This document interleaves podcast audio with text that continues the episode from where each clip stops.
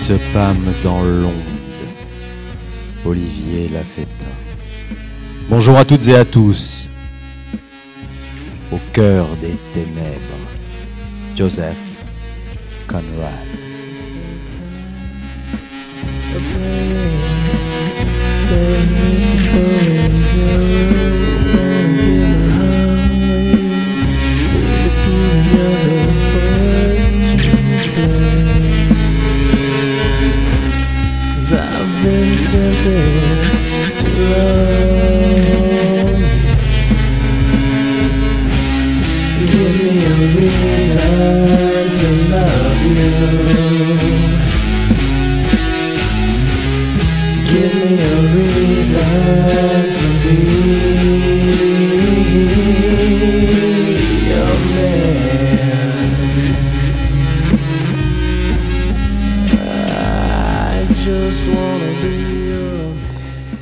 Toutes et à tous. Septième épisode d'Au cœur des ténèbres de Joseph Conrad. Nous avons fait lors du précédent épisode la connaissance de Monsieur Kurtz, de sa terrible demeure, de son poste, véritable temple dans lequel se tient des rites inavouables. Monsieur Kurtz, terrible, diabolique, diabolique Kurtz. Dans cette terrible atmosphère nauséabonde où la nature se venge de l'âme pour en prendre possession. Kurtz l'énigmatique, le charismatique. Kurtz à qui les tribus de la forêt ont voué un culte sans mesure. Kurtz.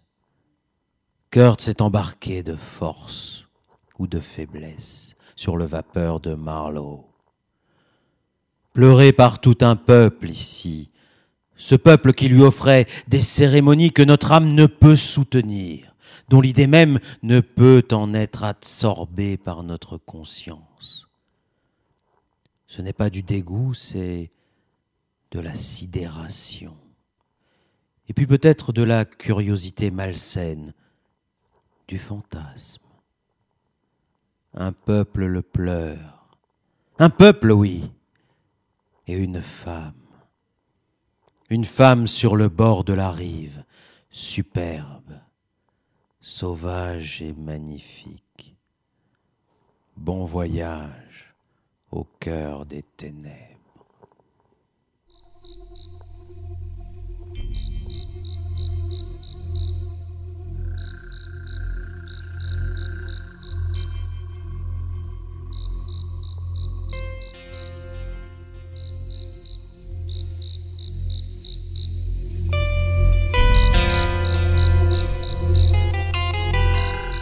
Elle marchait à pas mesurés, drapée dans des étoffes rayées à franges, foulant fièrement le sol dans un tintement léger et scintillant d'ornements barbares. Elle portait la tête haute, sa chevelure était disposée en forme de casque. Elle avait des jambières de jusqu'aux genoux, des de fil de cuivre jusqu'au coude, une tache écarlate sur sa joue brune, d'innombrables colliers de perles de verre au cou, des choses étranges, des gris-gris, dons d'hommes médecine, accrochés à elle, étincelaient et tremblaient à chaque devait porter sur elle la valeur de plusieurs défenses d'éléphants. Elle était sauvage et superbe, l'œil farouche, glorieuse. Il y avait quelque chose de sinistre et, d'imposant dans sa démarche décidée, et dans le silence qui était tombé soudain sur toute la terre attristée, la brousse fin, le corps colossal de la vie féconde et mystérieuse semblait la regarder, pensif, comme s'il eût contemplé l'image de son âme propre, ténébreuse et passionnée.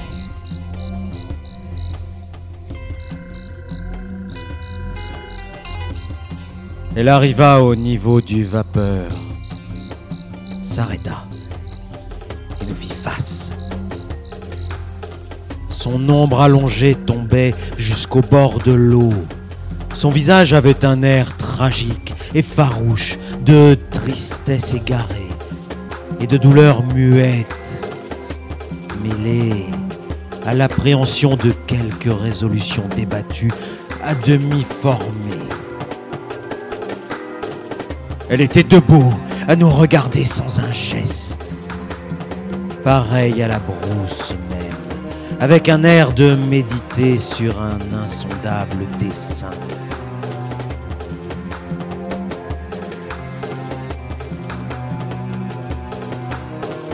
Toute une minute passa, puis...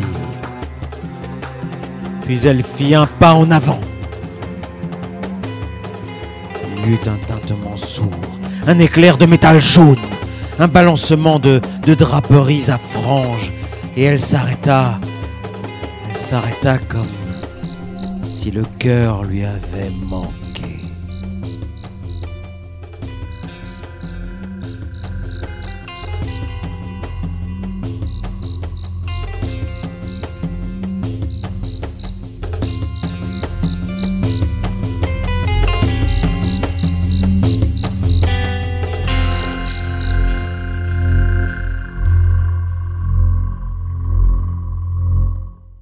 Le jeune garçon à côté de moi grogna. Les pèlerins dans mon dos murmurèrent.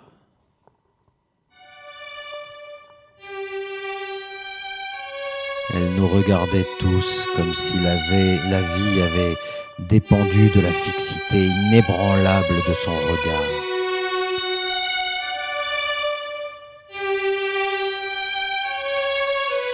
Soudain, elle ouvrit les, bras nus, irrésistible de toucher le ciel,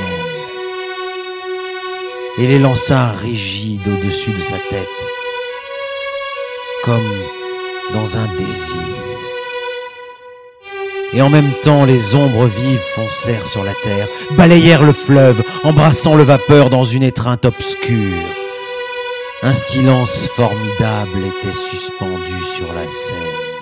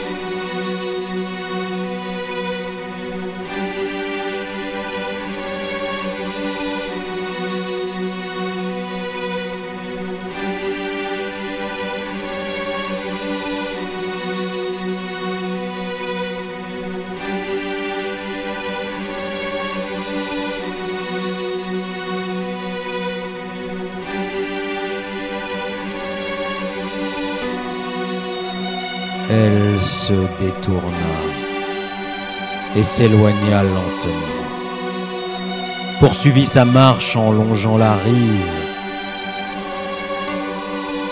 et s'enfonça dans les buissons sur la gauche.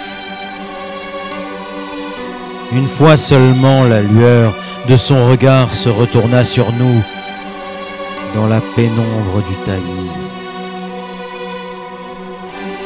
avant qu'elle ne disparût.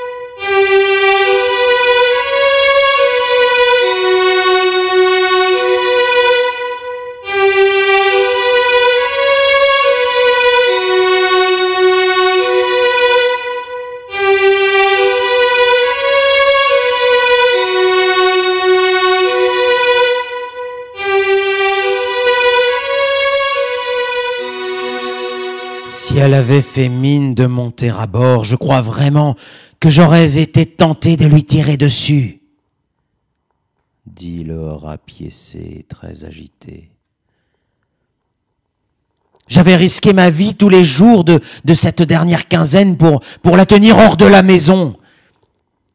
Elle est entrée un jour et, et elle a fait un raffut pour ces malheureux haillons que j'avais ramassés dans le magasin pour raccommoder mes habits.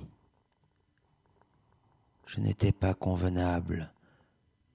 Au moins ça devait être ça, car elle a parlé à Kurtz comme une furie pendant une heure, en, en me montrant du doigt de temps en temps. Je ne comprends pas le dialecte de cette tribu-là. Heureusement pour moi, je crois que Kurt se sentait trop mal ce jour-là pour s'en soucier. Ou ça aurait tourné mal. Je ne comprends pas. Non. Non, ça me dépasse. Ah bien, bien. Tout ça est fini maintenant. Je vous propose une première pause musicale avec un groupe que je viens de découvrir et dont le son, la, rythmique, le feeling m'ont ému et beaucoup plu. Je vous propose de partager ensemble cette découverte, qui n'en est peut-être pas une pour vous, auditeurs et auditrices. Il s'agit du groupe Strange Republic, un groupe qui nous vient des États-Unis, d'Atlanta exactement, et son morceau Reactor. Vous verrez, on se laisse prendre par son côté répétitif. Il y a, il y a vraiment une force dans cette musique. Reactor du groupe Strange Republic.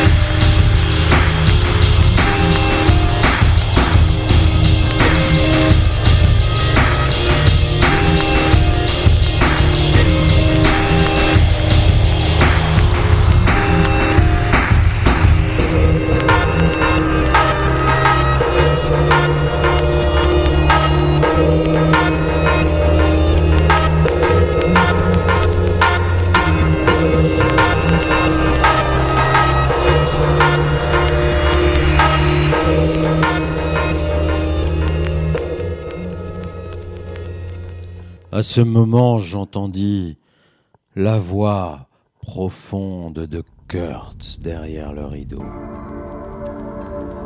Me sauver. sauver l'ivoire, vous voulez dire. Ne m'en comptez pas. Me sauver, moi.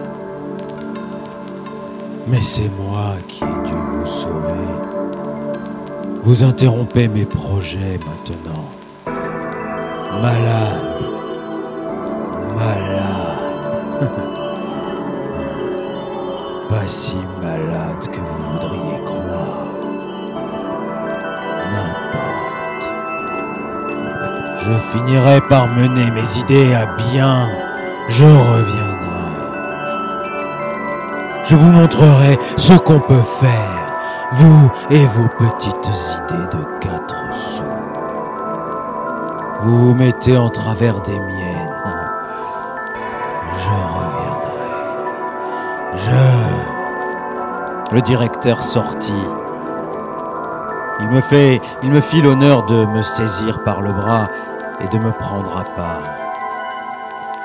Il est très bas, très bas. Il jugea nécessaire de soupirer, mais, mais n'alla pas jusqu'à montrer de la constance dans sa tristesse. Nous avons fait tout ce que nous pouvions pour lui, n'est-ce pas?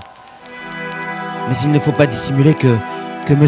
Kurtz a fait plus de mal que de bien à la compagnie. Il n'a pas vu que le temps n'était pas venu d'une action brusquée, prudemment. Prudemment, voilà le principe. Il faut encore être prudent. Le district nous est fermé pour un temps déplorable. Dans l'ensemble, le trafic souffrira. Je ne nie pas qu'il y ait une remarquable quantité d'ivoire, surtout fossile. Il faut le sauver en tout cas. Mais voyez comme la position est précaire. Et pourquoi? Pourquoi? Parce que la méthode est vicieuse. Vous appelez ça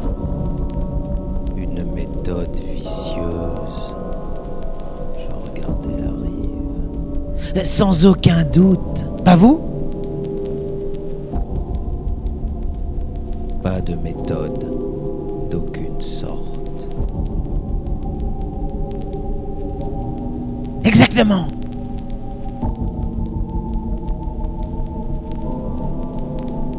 Je voyais ça venir, montre un défaut complet de jugement. C'est mon devoir de le souligner à l'autorité responsable. Ah. Cette personne, comment s'appelle-t-il? Le briquetier vous fera un rapport bien présenté. Il parut un temps confondu. Il me semblait que, que je n'avais jamais respiré une atmosphère si méprisable. Et je me tournai en pensée vers Kurtz pour me soulager. Positivement me soulager. Néanmoins, je pense que Monsieur Kurtz est un homme remarquable. Il sursauta, laissa tomber sur moi un regard froid et lourd, et dit très tranquillement Il était. Il me tourna le dos. L'heure de ma faveur était passée. Je me trouvais couplé avec Kurtz comme partisan des méthodes pour lesquelles le temps n'était pas venu. J'étais vicieux. Ah. Mais c'était quelque chose d'avoir au moins le choix de son cauchemar. Je m'étais tourné vers la brousse en réalité, pas vers Monsieur Kurtz, qui j'étais prêt à l'admettre était pratiquement pratiquement enterré. Et pour un temps, il me sembla que moi aussi j'étais enterré dans une vaste tombe pleine d'inavouables secrets. Je sentais un poids intolérable m'oppresser la poitrine, l'odeur de la terre humide, la présence invisible de la corruption mystérieuse, les ténèbres d'une nuit impénétrable. Le, le russe me tapa sur l'épaule. Je l'entendis marmonner et bredouiller quelque chose comme Frère, frère marin, ne pouvait pas dissimuler connaissance de choses qui, qui affecteraient la réputation de, de Monsieur Kurtz. J'attendis. Pour lui, évidemment, Monsieur Kurtz n'était pas dans la tombe. Je soupçonne que pour lui, Monsieur Kurtz était un des immortels. Bon, parlez. Comme il se trouve, je suis l'ami de Monsieur Kurtz en un sens. Il déclara avec beaucoup de forme que, que si nous n'avions pas été De la même profession. il aurait gardé la chose pour lui sans souci, sans souci des conséquences. Il soupçonnait une malveillance active à son égard de la part de ces blancs qui... Vous avez raison. Rappelant certaines conversations que j'avais surprises, le directeur pense que vous devriez être pendu. Il se montra préoccupé de cette information à un point qui m'amusa d'abord. Je, je, je ferais mieux de m'esquiver tranquillement. Je, je ne peux plus rien pour Monsieur Kurtz maintenant, et il aurait vite fait de trouver une excuse. Qu'y a-t-il pour les arrêter Et il y a un poste militaire à, à 300 000 d'ici. Eh bien, ma parole, peut-être feriez-vous mieux de partir si vous avez des amis parmi les sauvages de par ici. D'État D'État Ils sont simples. Ils sont simples et, et je n'ai pas de besoin, vous savez. Il était là à se mordre la lèvre, puis Je ne veux pas qu'il arrive malheur à ces blancs-ci, mais naturellement, je, je pensais à la réputation de Monsieur Kurtz. Mais vous êtes un frère marin et... et... D'accord. D'accord. La réputation de Monsieur Kurtz est en bonne main. Oui, elle est en bonne main avec moi. Je ne savais pas comme je disais vrai. Il m'informa, baissant la voix, que c'était Monsieur Kurtz qui avait commandé qu'on attaque le vapeur. Il détestait parfois l'idée d'être emmené, et parfois aussi. Je ne comprends pas ces choses. Je suis un homme simple. Il, pensait que la peur vous ferait fuir, que, vous renonceriez, le, le croyant mort.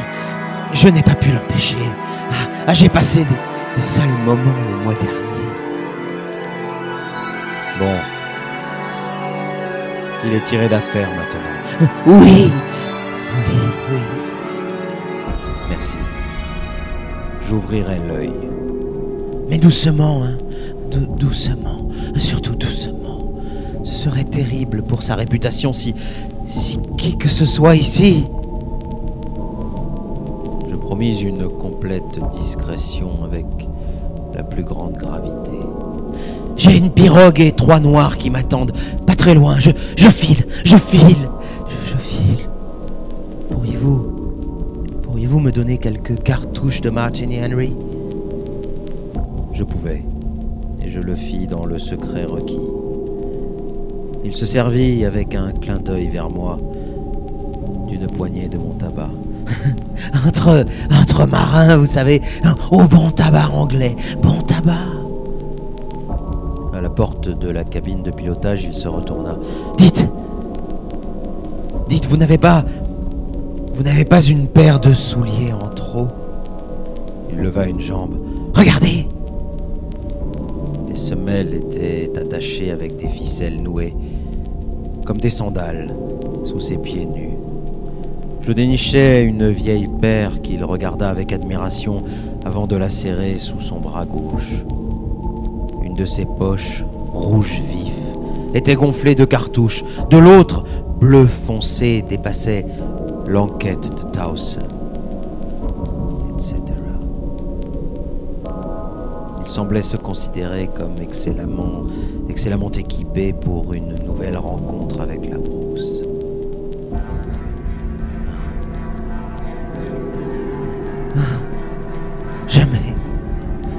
Jamais. Je ne rencontrerai un homme pareil.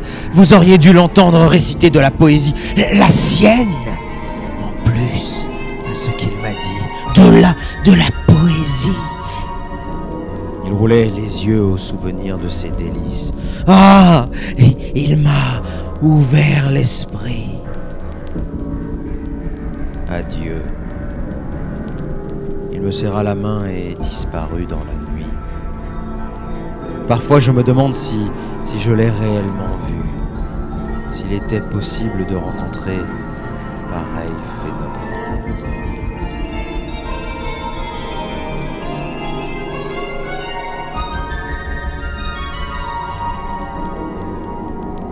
Quand je me suis réveillé peu après minuit, son avertissement m'est venu à l'esprit avec sa suggestion d'un péril qui semblait dans la nuit étoilée assez réel je me lève dans l'intention de jeter un coup d'œil.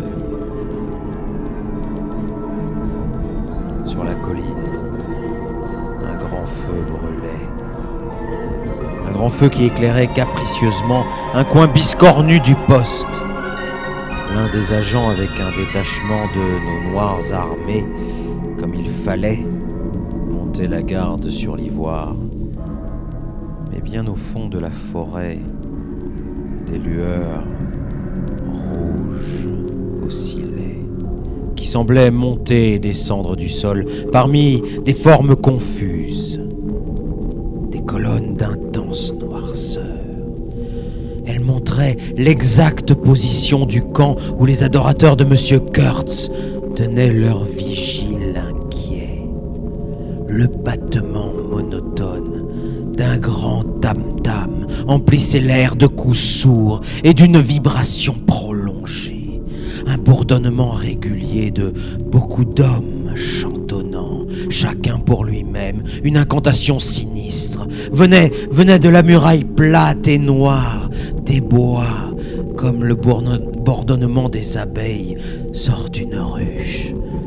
Et il avait un effet étrangement narcotique sur mes sens mal éveillés. Je crois que je m'assoupis, appuyé sur le bastingage.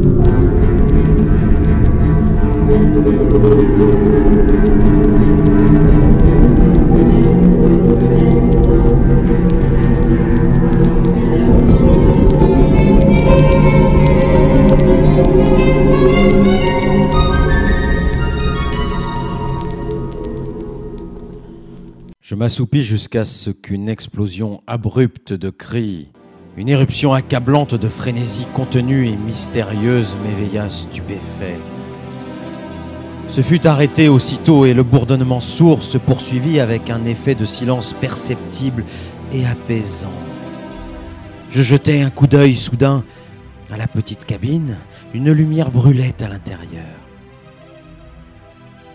Monsieur Kurtz n'était pas là. Je crois que j'aurais donné l'alarme si j'avais cru mes yeux, mais je ne l'ai cru pas tout d'abord. La chose semblait tellement impossible.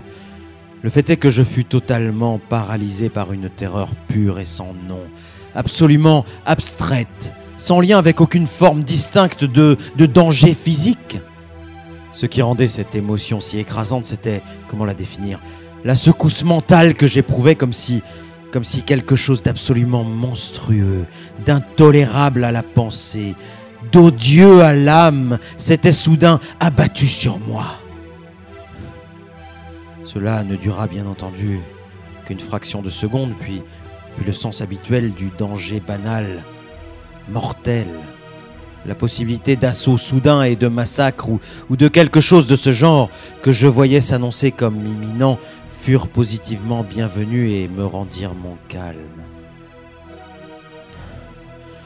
J'en fus si apaisé en fait que je ne donnais pas l'alarme. Il y avait un agent boutonné dans son imperméable qui dormait dans une chaise sur le pont à trois pieds de moi. Les hurlements ne l'avaient pas réveillé. Il ronflait très doucement. Je le laissai à son sommeil et, et je bondis à terre. Je ne trahis pas Monsieur Kurtz, il était, il était écrit que je ne le trahirais jamais, que je resterais loyal au cauchemar de mon choix. J'étais anxieux de m'occuper seul de cette ombre. Jusqu'à ce jour, je ne sais pourquoi j'étais si jaloux de ne partager avec personne la noirceur particulière de cette épreuve. Dès que j'eus le pied sur la rive, je vis une trace, une large trace dans l'herbe. Je me rappelle l'exultation que j'éprouvais en me disant Il ne peut pas marcher. Il se traîne à quatre pattes. Je le tiens. L'herbe était humide de rosée. J'allais rapidement les poings serrés. Je crois.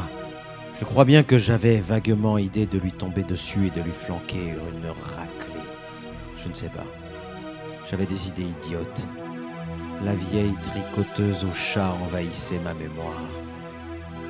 Bien peu appropriée pour être assise à l'autre bout de cette affaire. Je revoyais une rangée de pèlerins décharger en l'air le plomb de leurs martinis tenus à la hanche. Je pensais que je n'arriverais pas à regagner le vapeur, et je m'imaginais vivant seul sans armes dans les bois jusqu'à un âge avancé. Ce genre d'idiotie, imaginez Et je me rappelle que je confondais le battement du tam-tam avec celui de mon cœur que j'étais content de sa calme régularité.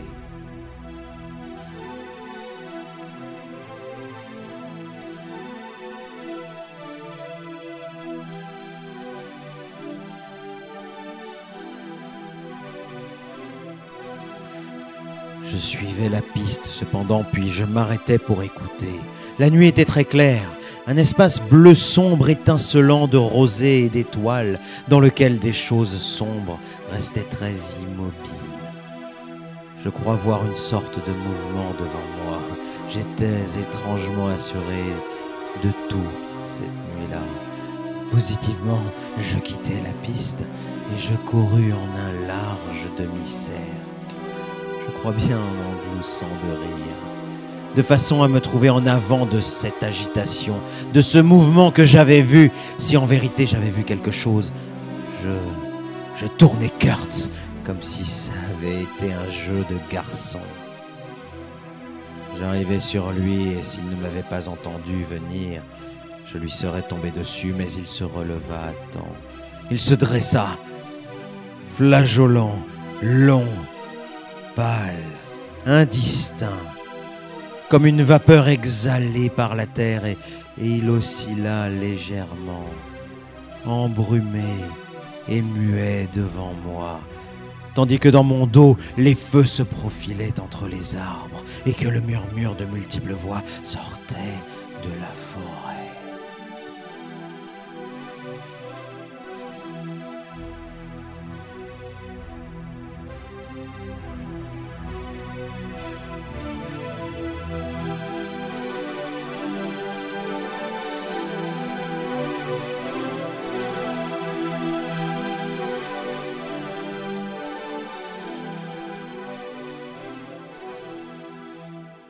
J'avais adroitement coupé sa route, mais quand je lui fis vraiment face et que je repris positivement confiance, je vis le danger dans son étendue véritable. Il était loin d'être passé. S'il commençait à crier, il tenait à peine debout, mais, mais il y avait encore beaucoup de force dans sa voix. Partez Cachez-vous C'était assez effrayant. Je regardais derrière moi Nous étions à 30 mètres du feu le plus proche. Une silhouette noire, debout, marchait sur de longues jambes noires, agitant de longs bras noirs contre la lueur. Elle avait des cornes, des cornes d'antilope, je crois, sur la tête. Quelques sorciers, quelques hommes médecine sans doute. Elle semblait suffisamment démoniaque. Savez-vous ce que vous faites? Parfaitement. Je l'entendis lointain et pourtant fort, comme un salut dans un porte-voix. S'il fait du barouf, nous sommes perdus, pensai-je à part moi. Il était clair que, que ce n'était pas le moment de le boxer, outre l'aversion naturelle que j'éprouvais à l'idée de battre cette ombre, cette créature errante et tourmentée. Mais vous serez perdu Irrémédiablement perdu Il arrive qu'on ait de ces éclairs d'inspiration, voyez-vous. J'avais dit ce qu'il fallait. Quoique à la vérité il eût été difficile d'être plus désespérément perdu qu'il n'était à ce moment, ce moment même où étaient posées les fondations de notre intimité, destinées à durer, à durer, à durer jusqu'à la fin, jusqu'au-delà.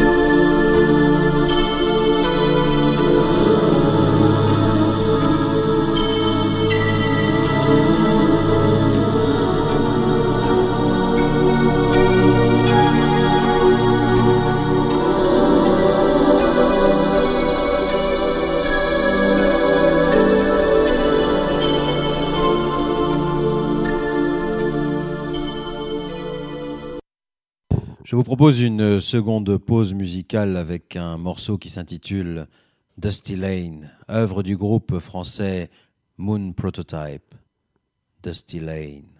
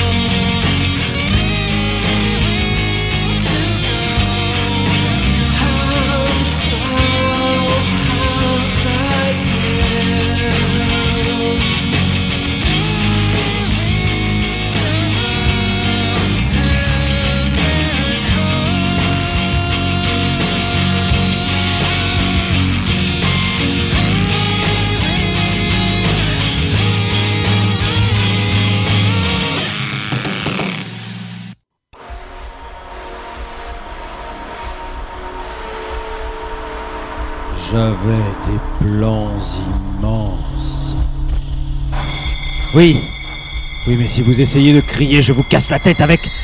Il n'y avait auprès ni bâton ni pierre. Je, vous étranglerai pour de bon. J'étais au seuil de grandes choses. Il parla d'une mélancolie et d'un ton qui me glaça le sang. Et maintenant, à cause de cette stupide canaille, votre succès en Europe est assuré dans tous les cas. Je ne tenais pas à devoir l'étrangler, vous comprenez? Et en vérité, ça, ça n'aurait pas servi à grand chose pratiquement. J'essayais de briser le charme, le charme lourd, silencieux de la brousse, qui semblait l'attirer contre son impitoyable poitrine, en éveillant les instincts oubliés de la brute, le souvenir de passions monstrueuses à satisfaire. C'était seul, j'en étais sûr. L'avait attiré, cela seul l'avait attiré, jusqu'au fond de la forêt, jusqu'à la brousse, vers l'éclat des feux, la pulsation des tam-tams, le bourdonnement d'étranges incantations. Cela seul avait séduit son âme maudite, hors des limites des aspirations permises.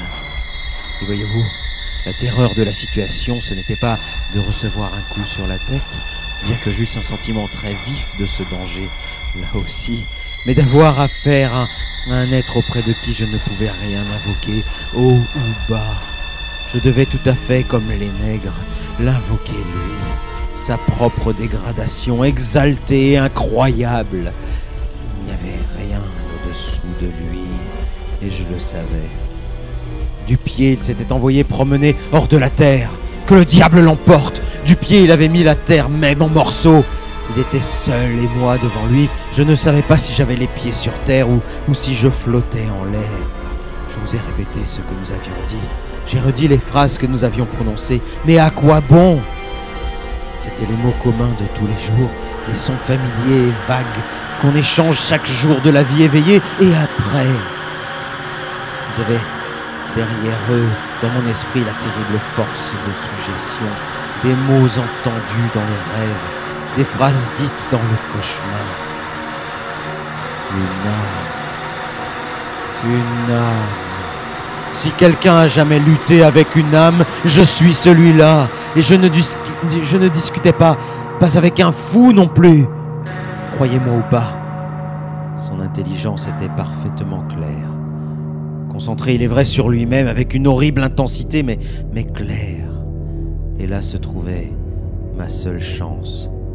Sauf bien sûr à le tuer sur le champ, ce, qui n'allait pas si bien à cause du bruit inévitable. Mais son âme, son âme était folle. Seule dans la brousse sauvage, elle s'était regardée elle-même et, et par Dieu, je vous dis, elle était devenue folle. J'avais pour mes péchés, je suppose, à passer par l'épreuve d'y regarder moi-même. Nulle éloquence n'aurait été si destructrice de la confiance qu'on pouvait garder à l'homme que son explosion dernière de sincérité. Il subissait une lutte intérieure, je le voyais, je l'entendais, je, voyais l'inconcevable mystère d'une âme qui ne connaissait contrainte ni foi, ni crainte, et qui pourtant luttait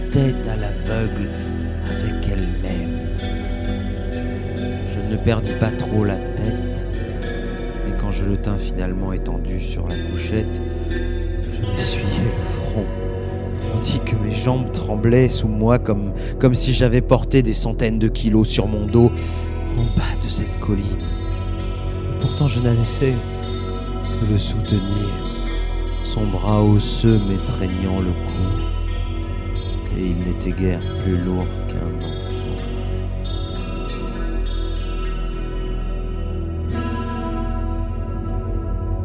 le lendemain nous partîmes à midi, la foule que j'avais su intensément présente tout ce temps derrière le rideau d'arbres surgit à nouveau des bois, emplit la clairière, couvrit la pente d'une masse de corps de bronze nus, haletant, vibrant. Je portais le vapeur un peu en amont, puis virai vers l'aval, et de mille regards suivirent les évolutions du féroce démon des eaux, éclaboussant, martelant martelant, l'eau de sa terrible queue et soufflant dans l'air une fumée noire.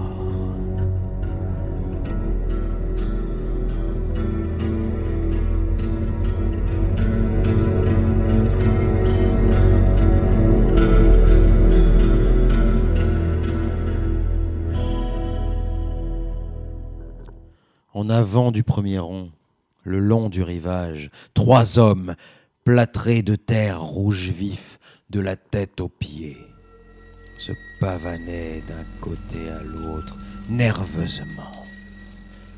Quand nous nous retrouvâmes à leur niveau, ils se tournèrent face au fleuve, battirent des pieds, inclinèrent leurs têtes cornues, balancèrent leurs corps écarlates ils secouèrent en direction du féroce démon du fleuve un panache de plumes noires, une peau pelée à queue pendante, quelque chose qui semblait une gourde séchée. Ils criaient ensemble par à coups des chapelets de mots stupéfiants qui ne ressemblaient au son d'aucune langue humaine. Et les profonds murmures de la foule, soudain, soudain interrompus, étaient comme les réponses de quelques litanies sataniques.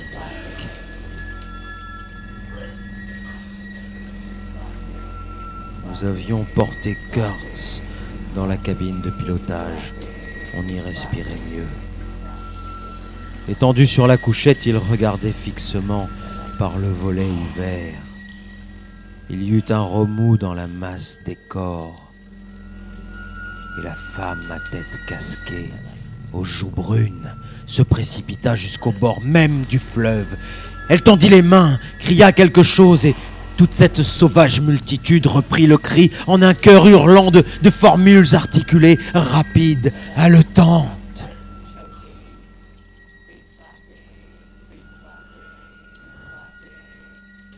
Vous comprenez ça? Il regardait toujours à travers moi de ses yeux enflammés de désir, exprimant à la fois la tristesse et la haine. Il ne répondit pas, mais je vis un sourire un sourire au sens indéfinissable paraître sur ses lèvres décolorées. Ses lèvres qui en un instant après bougèrent convulsivement. Que je ne comprenne pas. Je tirais la corde du sifflet parce que, parce que je voyais les pèlerins à bord préparer leur carabine avec l'air d'escompter une bonne rigolade. À la soudaine stridence, il y eut un mouvement de terreur abjecte dans cette masse de corps agglutinés. Mais non, ne, ne les faites pas se sauver de peur cria quelqu'un d'une voix désolée sur le pont. Je tirais la corde, encore et encore et encore. Ils couraient en désordre, ils sautaient, ils s'aplatissaient, ils virevoltaient, ils esquivaient la terreur volante du bruit. Les trois hommes rouges étaient tombés à plat, figure contre terre sur le rivage, comme, comme tués d'un coup de feu.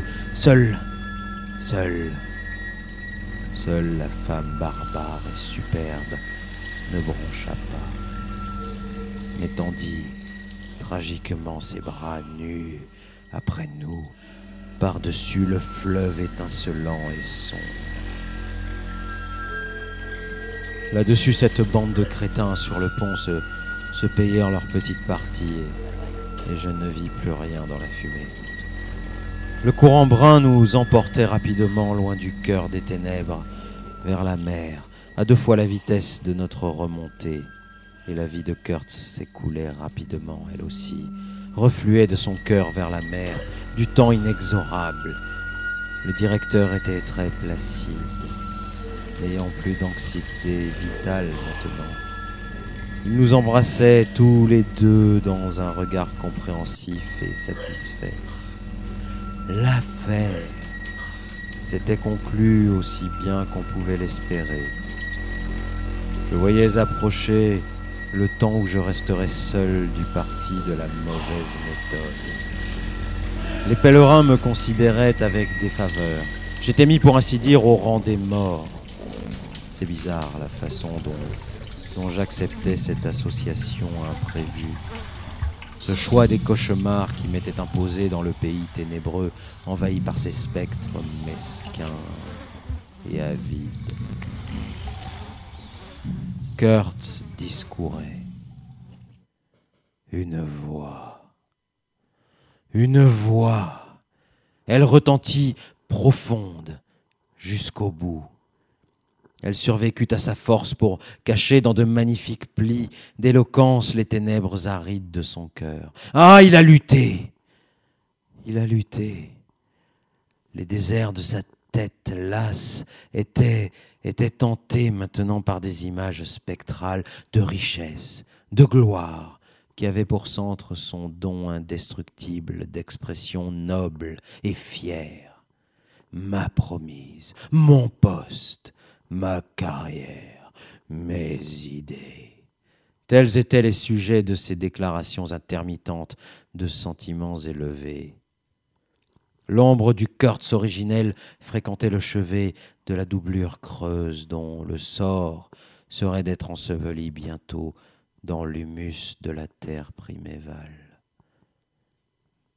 Mais l'amour diabolique, comme la haine surnaturelle des mystères qu'elle avait pénétrés, luttait pour la possession de cette âme rassasiée d'émotions primitives avide d'une gloire mensongère, d'une fausse distinction de toutes les apparences du succès et de la puissance.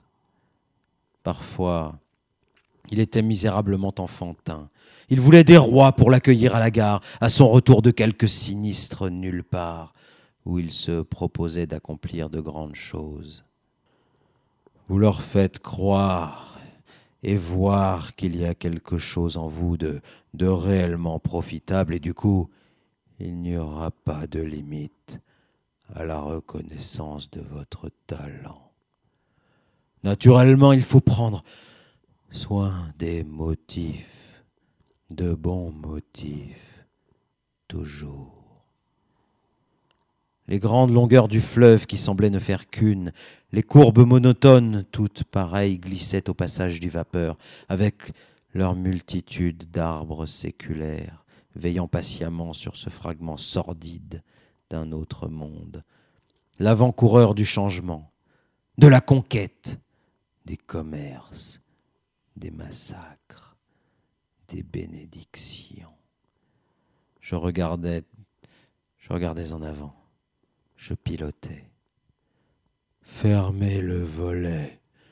Je ne, peux pas supporter de regarder ça. Je le fis. Il y eut un silence. Ah, mais je vous tordrai tout de même le cœur. Il cria à l'adresse de l'invisible Bruce. Nous sommes tombés en panne comme je m'y attendais et il a fallu jeter l'ancre pour réparer en haut du Nil. Ce délai fut la première chose qui ébranla la confiance de Kurtz. Un matin, il me donna un paquet de papier et une photographie, le tout ficelé d'un lacet de souliers. Gardez ça pour moi. Ce funeste imbécile, il voulait dire le directeur, capable de fouiner dans mes cantines quand je ne regarde pas. Dans l'après-midi, je le vis étendu sur le dos, les yeux fermés, je me retirai discrètement. Mais je l'entendis murmurer. Vivre comme on doit. Mourir. Mourir. J'écoutais, il n'y eut rien d'autre. Répétait-il quelques discours dans son sommeil ou, ou était-ce un fragment de phrase de quelque article de journal? Il avait écrit pour les journaux et se proposait de recommencer. Pour défendre mes idées, c'est un devoir. Ces ténèbres étaient impénétrables. Je le regardais comme on regarde d'en haut un homme gisant au fond d'un précipice où le soleil ne brille jamais. Mais je n'avais pas beaucoup de temps à lui donner parce que, parce que j'aidais le mécanicien à démonter les cylindres percés, à redresser un joint tordu et autres semblables affaires. Je peinais à la besogne dans un misérable tas de ferraille, sauf quand je tremblais trop pour tenir debout. Un soir que j'entrais avec une bougie, je fus saisi de l'entendre dire d'une voix un peu tremblée Je suis là, couché dans le noir à la mort. La lumière était à un pied de ses yeux. Je me forçais à murmurer Bah, des bêtises Debout au-dessus de lui, comme pétrifié. De comparable au changement qui altéra ses traits, je n'avais jamais rien vu et j'espère ne rien revoir. Oh, je n'étais pas ému, j'étais fasciné. C'était comme si un voile s'était déchiré. Je vis sur cette figure d'ivoire une, expression de sombre orgueil, de puissance sans pitié, de terreur abjecte, de désespoir intense et, et sans rémission. Revivait-il sa vie dans tous les détails du désir, de la tentation, de l'abandon pendant ce moment suprême de, connaissance absolue Il eut un cri murmuré envers une image, une vision. Il eut par deux fois un cri qui n'était qu'un souffle. Horreur.